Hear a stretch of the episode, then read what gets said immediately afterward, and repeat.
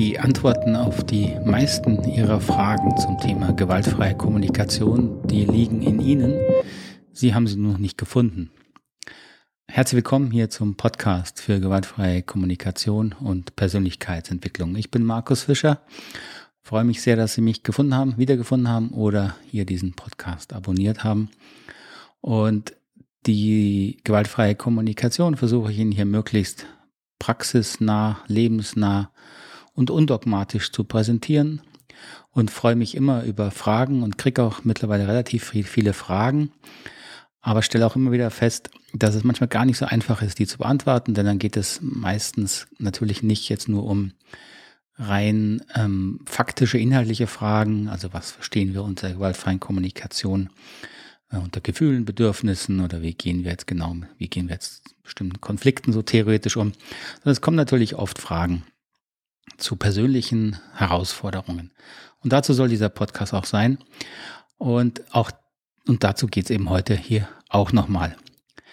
An dieser Stelle möchte ich mich aber äh, als allererstes bei meinen neuen Unterstützerinnen bedanken, die diesen Podcast hier durch eine Mitgliedschaft am Leben halten und wirklich ähm, unterstützen. Das ist eine ganz tolle Sache und mein wirklich herzlicher Dank geht an Petra, an Miriam, an Sitana, Verena, Rosemarie und an Iris. An euch ganz herzlichen Dank, ihr seid neu dabei und es hat mich total gefreut, das zu sehen, dass ihr diesen Podcast so wertvoll findet und ihn unterstützt. Und wenn Sie auch Lust haben, diesen Podcast ähm, am Leben zu halten durch eine kleine monatliche Hilfe, gehen Sie einfach auf die Seite www.knotenlösen.com. Knotenlösen, ein Wort mit oe.com. Und dort finden Sie einen Reiter GFK-Mitgliedschaft. Und da können Sie gucken, dass Sie diesen Podcast äh, unterstützen. Würde mich sehr freuen. Also ich kriege immer wieder Fragen zum Thema gewaltfreie Kommunikation. Wie soll ich mit meinem Kind umgehen? Bin ich da gewaltfrei? Wie verhalte ich mich gewaltfrei? Ähm, wie soll ich auf meinen Partner, Partnerin anders reagieren? Und auf diese Fragen fällt es mir immer schwer, jetzt so einfach schlicht, einfach zu antworten, so tu dies, tu die, tu jenes, weil das eben überhaupt nicht unser Ansatz ist, wie wir ähm, solche Themen, solche Fragen mit der Methodik der gewaltfreien Kommunikation angehen. Der Fokus bei diesen Fragen liegt eben häufig auf dem Verhalten, auf dem eigenen Verhalten oder auf dem Wunsch, dass der andere sich anders verhalten möge. Ähm, und das heißt, der Fokus liegt dann immer im Außen, ja, dass etwas sich im Außen ändern soll. Und meine Erfahrung zeigt durch viele, viele Beratungssituationen, dass das natürlich normal ist, verständlich ist, dass wir immer denken, ja, im Außen, wenn sich da ändert oder wenn ich mich anders verhalte, dann wird es doch anders. Aber es zeigt sich eben, dass das ganz selten das eigentliche Thema, das eigentliche Problem ist. Ähm, ich stelle auch fest, dass sich viele Leute fragen, ja, bin ich jetzt gewaltfrei, habe ich jetzt mich gewaltfrei verhalten? Und dann zeigt sich eigentlich fast immer, dass es da schon diese Frage sozusagen das Problem ist. Also diese dauernde sich selbst in Frage stellen, die Selbstkritik, sich selber äh, sehr viel härter zu beurteilen, als das andere machen.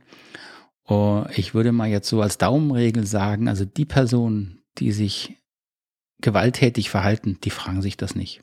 Also, wenn Sie sich selber fragen, bin ich also gewaltfrei, dann ist vielleicht ein Muster, dass Sie sich zu häufig hinterfragen, dass Sie sich selbst zu hart kritisieren. Und das kann dann natürlich ein Thema sein, was es mal wert ist, betrachtet zu werden, weil das hat natürlich Auswirkungen auf alle Beziehungen, wenn Sie sich selber immer zu stark in Frage stellen.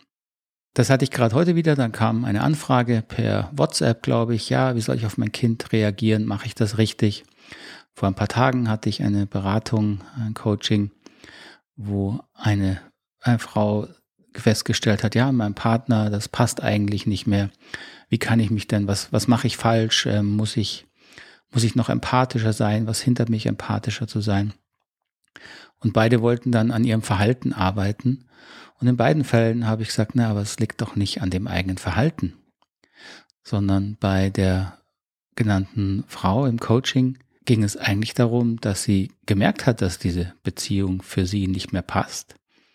Dass ein Teil in ihr, und zwar ein relativ großer Teil, auch merkt, eigentlich möchte ich diese Beziehung beenden. Aber sie hatte große Angst und diese Angst war ihr nur so zum Teil bewusst. Und Wir haben eben dann nicht daran gearbeitet, ja, wie kann ich jetzt noch empathischer auf meinen Partner reagieren? Warum fällt mir das so schwer? Sondern im Grunde war dieses Verhalten ein Teil des Problems und nicht ein Teil der Lösung. In dem Sinne, dass ihr dieses Verhalten, äh, dieses empathische Verhalten, hat sie in einer Beziehung gehalten, die sie eigentlich nicht mehr wollte. Und das war natürlich ein Muster, was sie dann in der Beratung festgestellt hat, dass sie immer gelernt hat, auf andere Rücksicht zu nehmen, sich zu verändern, offener zu sein. Das heißt, den Fehler immer bei sich gesucht hat und als wir dann mal realistisch auf ihre Beziehung geguckt haben, und das sagte sie auch offen, dass da zu viel Kritik kommt, dass sie in der Beziehung irgendwie nichts mehr richtig macht, laut der Aussage ihres Partners. Und dann muss man sich ja mal auch realistisch fragen, ja, warum bleibe ich in der Beziehung? Was bringt mir das überhaupt noch?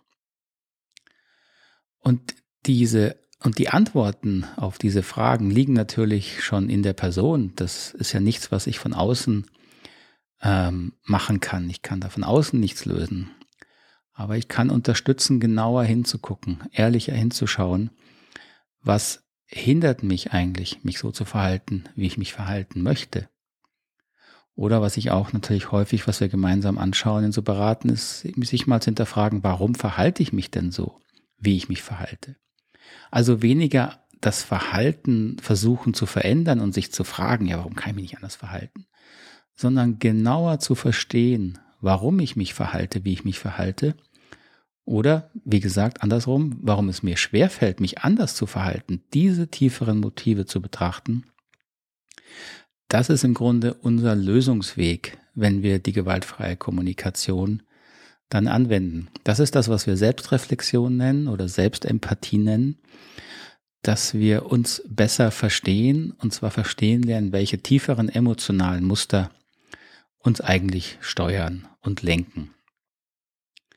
Und es ist ganz normal, dass man da erstmal nicht so leicht selber drauf kommt, denn diese tieferen emotionalen Muster haben natürlich häufig mit frühen Beziehungserfahrungen zu tun, wo wir eben gelernt haben, uns auf eine bestimmte Art zu verhalten, um unser Bedürfnis zu erfüllen in der Kindheit.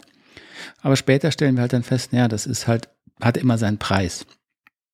Ja, wenn ich in der Kindheit gelernt habe, sehr empathisch zu sein, weil die Eltern kein wirklich sicheres Umfeld geboten haben.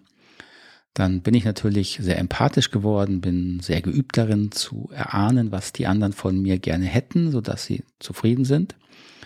Ähm, das ist natürlich der positive Aspekt da drin. Ich kann mich dann sehr schnell einfühlen in andere und mich so verhalten. Aber was mir schwer fällt, ist eben ganz bei mir zu bleiben und zu spüren, dass mir das Umfeld zum Beispiel gar nicht gut tut, dass eben da auch Bedürfnisse auf der Strecke bleiben.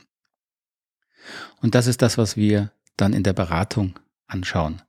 Zu verstehen, welche Bedürfnisse sind denn unerfüllt oder welche Bedürfnisse versuchen sich zu erfüllen durch dieses, durch dieses Verhalten, was mir eigentlich nicht gut tut.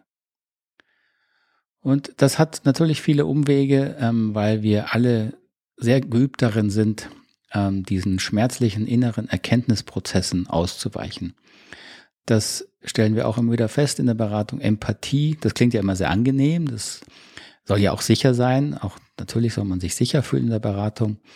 Aber Empathie, das heißt so ehrlich hinzuschauen zu sich, was mich wirklich motiviert oder wo ich mich selber hindere, das ist natürlich häufig dann auch schmerzhaft zu erkennen.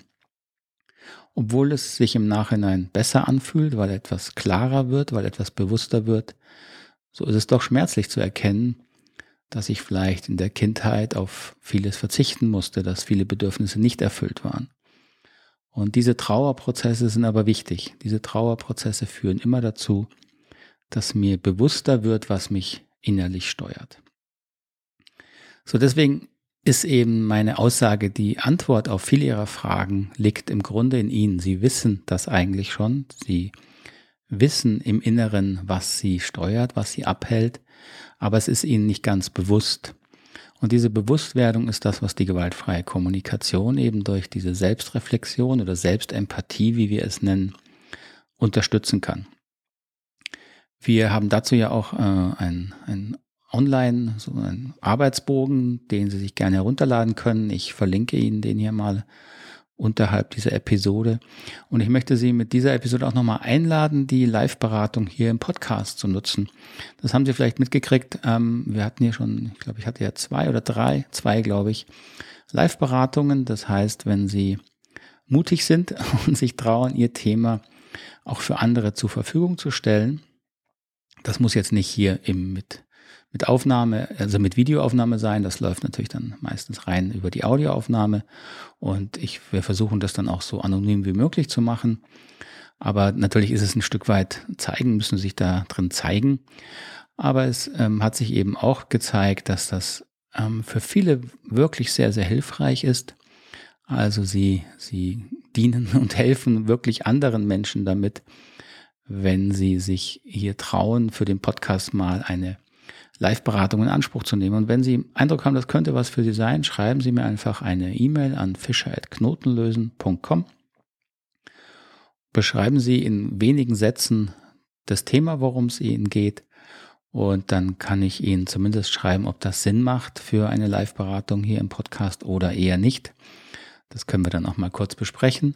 So, und vielleicht haben Sie ja dann ähm, Lust und die Möglichkeit, hier Ihr Thema mit mir live zu bearbeiten und dann werden Sie einen besseren Eindruck und auch eine, eine wirkliche Erfahrung davon kriegen, was wir eigentlich meinen mit dieser Selbstempathie und der Selbstreflexion.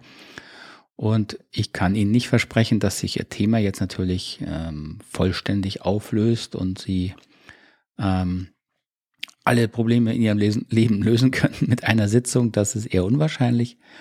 Aber ich denke, was ich Ihnen versprechen kann, ist, dass Ihnen Ihr Thema ein ganzes Stück klarer und bewusster wird, dass Sie besser verstehen, ähm, warum Sie handeln, wie Sie handeln oder warum es Ihnen auch schwerfällt, Entscheidungen zu treffen für sich. So, vielleicht haben Sie Lust, fühlen Sie sich eingeladen, schreiben Sie mir einfach und dann können wir schauen, ob das hier für den Podcast passt. In diesem Sinne möchte mich heute bedanken. Heute eine kürzere Episode, weil ich gerade auch viele Seminare habe. Ähm, und würde aber dann auch in nächster Zeit, habe ich einige Themen hier auf meiner Arbeitsliste, die ich dann äh, hoffentlich hier auch mal ausführlicher be bearbeiten kann. Und wie gesagt, es ist auch schön, wenn Sie mir Fragen stellen. Je ähm, konkreter, desto besser. Aber wundern Sie sich dann nicht, wenn ich dann auf ähm, so Fragen, wie soll ich mich verhalten, eben leider oft auch nur antworten kann, ja, das müsste man im Gespräch klären, weil, wie ich jetzt versucht habe hier zu zeigen, die Antwort kennen Sie eigentlich schon, aber Sie haben bisher halt an der falschen Stelle gesucht. Gut, dann bedanke ich mich hier ganz herzlich für Ihre Aufmerksamkeit. Wünsche Ihnen alles Gute, wo immer Sie mich gerade im Ohr herumtragen und wir hören uns beim nächsten Mal wieder. Alles Gute, bis zum nächsten Mal. Tschüss, Ade.